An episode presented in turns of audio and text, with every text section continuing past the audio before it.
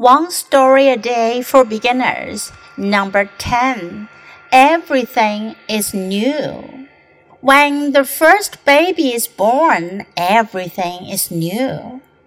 With a new baby, there is a new mother and new father. There is also a new grandfather and grandmother, a new uncle and new aunt. The new parents have to prepare a new bed and new clothes and new toys for the new baby. Everything is new. 这个小故事讲的是，当一个宝宝出生的时候，everything is new，所有的事情都是新的。When the first baby is born，当第一个宝宝出生的时候，everything is new。 With a new baby, there is a new mother and new father. 有一个新的小宝宝，新的婴儿 baby，就会有一个 new mother 新妈妈、新手妈妈，and new father 新手爸爸。There is also a new grandfather and grandmother，还有一个新的爷爷、奶奶或者是外公外婆。在英文中。Grandfather 既可以指爷爷，也可以指外公，而 grandmother 既可以是奶奶，也可以是外婆。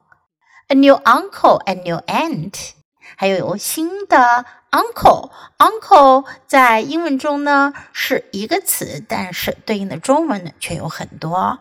伯伯、叔叔、舅舅都可以是 uncle，而 aunt 呢也是一样，可以是婶婶、舅妈、姑姑。姨妈等都可以是 aunt。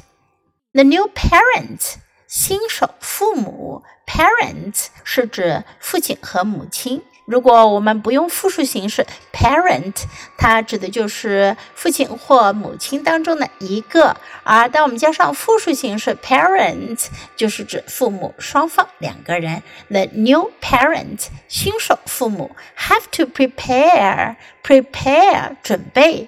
a new bed 一张新床，and new clothes 新的衣服，and new toys 还有新的玩具，for the new baby 给 新的宝宝。